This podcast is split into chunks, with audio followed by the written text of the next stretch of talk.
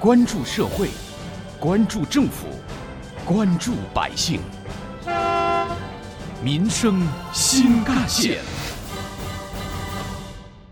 听众朋友们，早上好，欢迎收听今天的《民生新干线》，我是子文。今天我们要说的儿童主任究竟是一种什么职务呢？儿童主任这个职位名和民政部去年五月份发的一份文件有关，它就是关于进一步健全农村留守儿童和困境儿童关爱服务体系的意见。文件当中有这么一句话：村居民委员会要明确由村居民委员会委员、大学生村官或者专业的社会工作者等人负责儿童关爱保护工作。优先安排村或居民委员会的女性委员担任，工作中一般称为儿童主任。文件的要求是坚持优选配强，确保有能力、有爱心、有责任心的人员从事儿童关爱保护相关服务工作，做到事儿有人干，责有人负。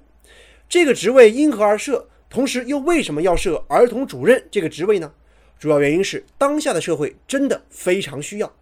因为在当下。这几类儿童的处境很让社会担心，那就是留守儿童、困境儿童和散居孤儿。这些年其实发生了不少和这些孩子们相关的悲剧，每一次都会引起全社会的关注和震惊。比如说，在去年，杭州市淳安县留守儿童张子欣被租客以当婚礼的花童骗走，结果遇害这件事儿，影响就非常大。每一次这样的事儿发生，都是对我们心灵的一次捶打。但是网络上的同情并不会改变他们的真实处境，怎么采取措施，怎么样避免类似悲剧的再次发生，才是我们更加应该关注的。儿童主任就是解决的措施之一。杭州市余杭区新桥街道网山社区儿童主任朱炳华，工作职责就是要我们当地留守儿童、困境儿童、散居孤儿的基本信息，比如生活保障、家庭监护、就学等情况。建好档案，一人一档报送到乡镇街道，还要定期更新。如果父母亲外出打工，委托给爷爷奶奶或者自家兄弟姐妹，甚至亲朋好友，我们就要督促他们履行抚养义务和监护责任。杭州市余杭区临平街道工农新村儿童主任许夏林，我现在呢是一名儿童主任，现在我的工作职责主要就是。定期随访和监护，呃，我们社区情况比较差的失学啊、辍学以及无户籍、呃、患病、残疾等重点儿童，如果符合社会救助、社会福利政策，那么还要向儿童或者家人介绍具体内容以及申请程序，并协助他们申请救助。如果有失学、辍学的，那我们儿童主任还要帮助他们复学。当然，如果发生了儿童脱离监护，单独居住生活，或者失踪了，甚至疑似遭到家庭暴力或者不法侵害，儿童主任得知情况，还需要及时向公安机关汇报。聊到这里，大家应当能明白儿童主任这个职位有多重要了吧？其实这件事儿正在快速的推进当中。接下来我们再聊聊儿童主任这个职位究竟是怎么来的。很多人觉得这个职位很新鲜，认为是新生事物，其实它已经有十年的历史了。最早，它是精准帮助留守儿童的福利示范项目。二零一零年五月份，由民政部、联合国儿童基金会和北师大中国公益研究院联合启动。当时，十二个县和一百二十个村参加了试点。最早的名字不叫儿童主任，而叫儿童福利主任，主要由幼儿园老师、小学老师接任。除了这些试点村之外，当时在其他地方也在进行试验。比如说，从二零一六年开始，浙江的义乌。就从村干部或居委会干部、妇联主席当中选定儿童主任。这个项目搞了九年之后，才出现了前面聊过的关于进一步健全农村留守儿童和困境儿童关爱服务体系的意见这个文件。去年，民政部发布消息称，中国在农村和居委会一级已经配备了六十二万名儿童主任。而作为当时杭州地区唯一一家被确定为浙江省第二批省级适度普惠型儿童福利制度建设试点单位，余杭区二零一四年十二月就出台了关于加快推进适度普惠型儿童福利体系建设的实施意见，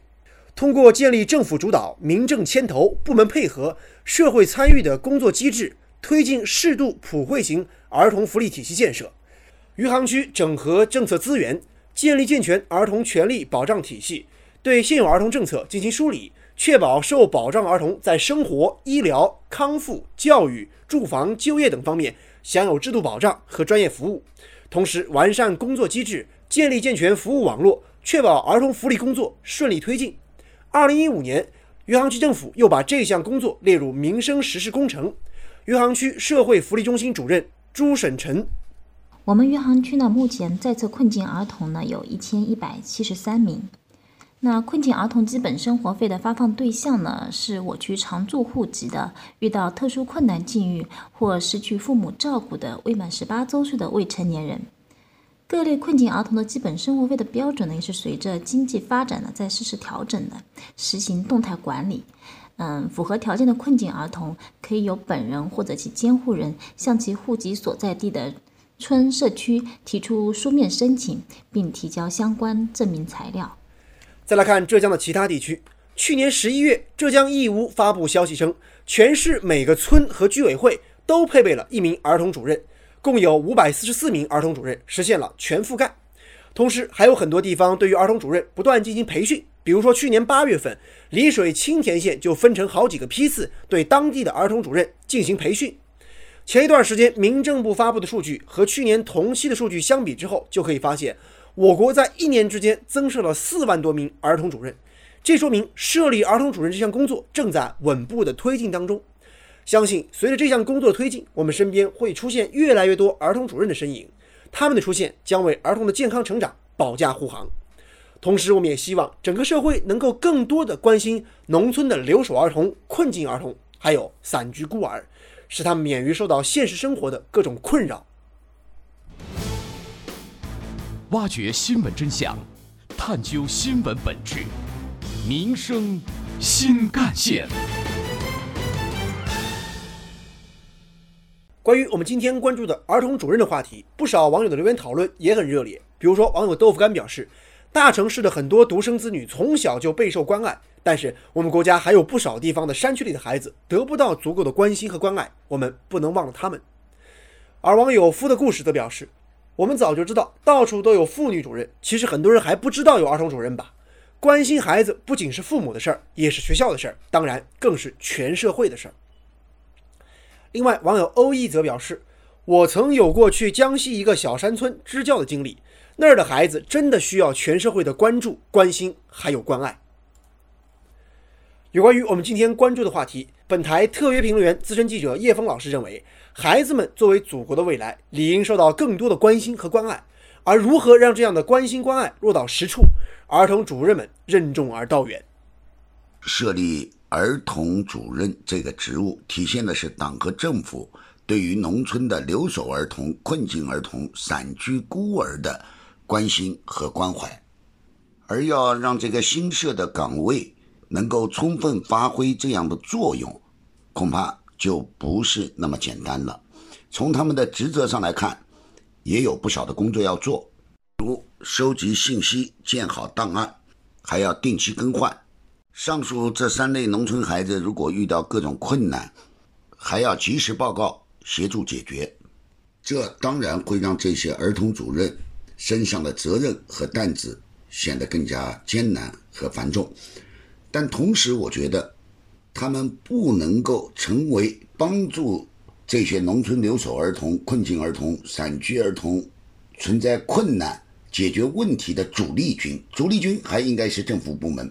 他实际上是一个前沿的侦查员、信息收集员、情报传输员。各地方政府如果能够将这些个信息认真的汇总，有针对性的提出解决方案，并落到实处，这才能够使得这些三类儿童呢能够感受到党和政府切切实实的关心。与此同时，农村留守儿童的父母。尽管不在孩子身边，也应该有对孩子关心照顾的一份责任，尽到作为父母的义务。我们常说，祖国的未来就是这些青少年儿童，让他们有一个健康良好的环境得以成长，让他们在遇到困难的时候感受到党和政府的温暖，是我们全社会每一个人的责任。我想，包括媒体也应该更多的关注农村的这些留守儿童、困境儿童和散居儿童。从个人的角度来讲，这既是积德行善之事，也是为社会做贡献的事。希望我们每一个各方面能力和条件比较好的市民朋友，能够关心，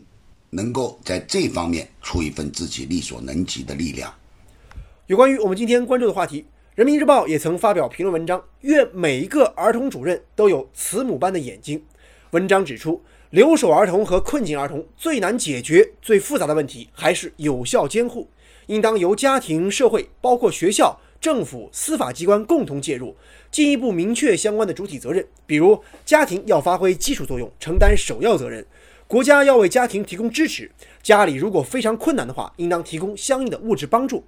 这是非常中肯的实务之谈。保护好留守儿童、困境儿童，不是哪一个机构的责任，而是全社会的责任。但是，一说到全社会的责任，又容易虚化，谁都有责任，往往就容易演变成谁都不尽全力负责任。基于此，除了明确责任大小之外，更应当按照责任大小落实责任，需要相关部门联合发挥效力，不让责任止于口头或者止于文件而已。正如相关部门负责人所称，农村留守儿童关爱保护。困境儿童保障涉及多个部门、多个方面，工作链条不可谓不长。只有加强协作配合，发挥政府的政策合力和联动效能，才能凝聚起强大的合力。不论是留守儿童还是困境儿童，他们都是国家的未来，呵护他们就是呵护国家的未来。也许未来某一天，留守儿童这个称号终将变为特定的历史名词，但是对于儿童的关爱是永远没有止境的。